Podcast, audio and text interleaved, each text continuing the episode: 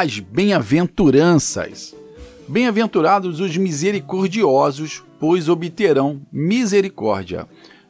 Evangelho de Mateus, capítulo 5, versículo 7.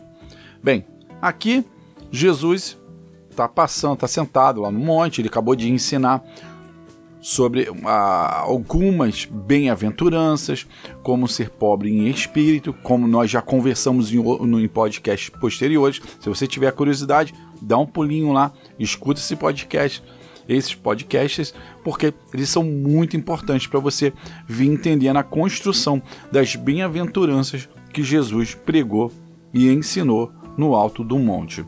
E aqui ele vem falando exatamente sobre ter misericórdia, ter é, ser misericordioso. Agora, para podermos entrar mais à frente, entender e entrar na mesma linha que Jesus queria ensinar, nós precisamos entender o que, que é essa palavra misericórdia, o que, que ela significa, o que é que ela tem a ver no nosso dia a dia, que é tão importante para a construção de um pilar cristão. Bem, a palavra misericórdia, a melhor definição que eu encontrei é você conseguir olhar sobre os mesmos olhos, sobre a mesma mente e sobre o mesmo sentimento que a pessoa que uma pessoa precisa de misericórdia.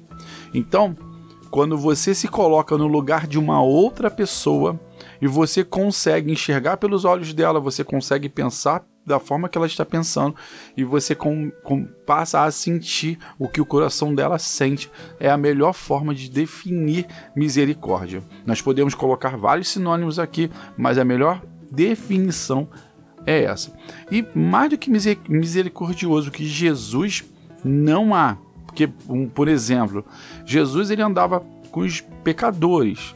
Ele se colocava no lugar deles. Ele abraçava as crianças porque sabiam que elas precisavam de afeto. Ele alimentava os famintos porque sabiam que eles precisavam de comida. E ele curava os doentes porque sem ele eles não poderiam sair daquela enfermidade.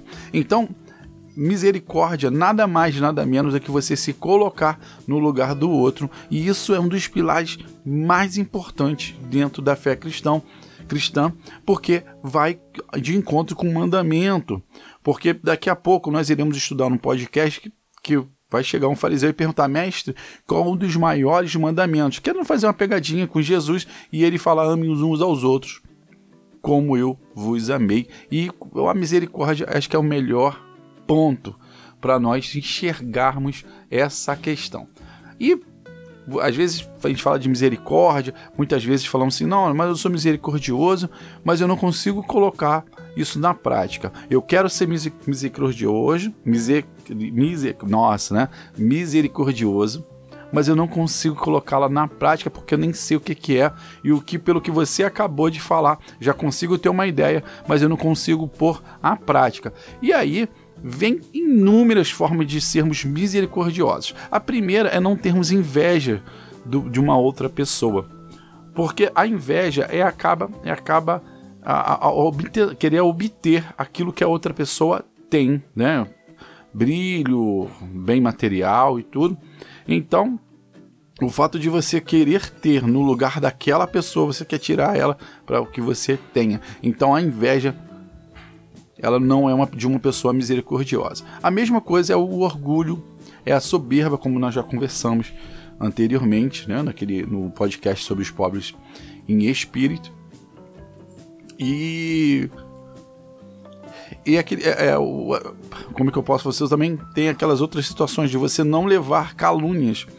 É, uma pessoa fala mal de uma pessoa e você acaba passando aquilo para frente, freia ali dê uma freada, porque isso é ter misericórdia pela pessoa, como, como você não gostaria que fizesse com você. Então você acaba entrando na vida da outra pessoa, enxergando com os olhos dela, sentindo o coração dela. Então não passe muito aquilo para frente. E uma outra lição também que Jesus acaba nos dando é a questão da ofensa. Ele fala: se baterem na, na tua face, dê a outra. Né? Se alguém é, te impor caminhar uma milha, caminhe duas. Então, Jesus ele está colocando a visão exatamente de você estar no lugar daquela pessoa e tentar perdoá-la. Na verdade, a misericórdia ela vem muito acompanhada da palavra perdão. Então é importantíssimo você perdoar e você entrar na visão da mesma pessoa. Se vê uma pessoa com fome, alimente-a. Se você vê uma pessoa chorando, tente parar o choro, tente entender, porque essa é a visão da misericórdia. E nada mais Deus, a bem-aventurança fala que os misericordiosos obterão misericórdia de Deus. Então essas linhas que nós é, falamos para nós não levarmos calúnias para frente, não fazermos calúnias sobre as pessoas, não deixarmos que pessoas falem mal de outras pessoas. E aí a gente acaba botando um ponto final e entrando dentro da bem-aventurança que Jesus nos, nos deu, né? nos ensinou. Uma outra linha também é que nós devemos ser misericordiosos com os necessitados, nós enxergarmos uma, uma palavra, uma frase bíblica que eu gostei muito, que Paulo fala: fé sem obras é uma, é uma, é uma palavra morta. Então, assim, não adianta nós falarmos que somos misericordiosos se nós não temos ações que vão de encontro à misericórdia. Então, nós precisamos ter essa noção de ser é, trabalhar em cima dos necessitados, trabalharmos em cima da, das situações que oprimem a, a alguém, que, da mesma forma que você não gostaria de, de sofrer aquela opressão. E tudo isso porque você também tem a recompensa, né? Porque tudo que você der, você não vai receber não só de uma outra pessoa, mas você irá receber de Deus e Ele nos recompensará nessa própria vida. Jorge, eu, eu devo fazer isso porque eu espero algo em troca, algo, uma recompensa de Deus?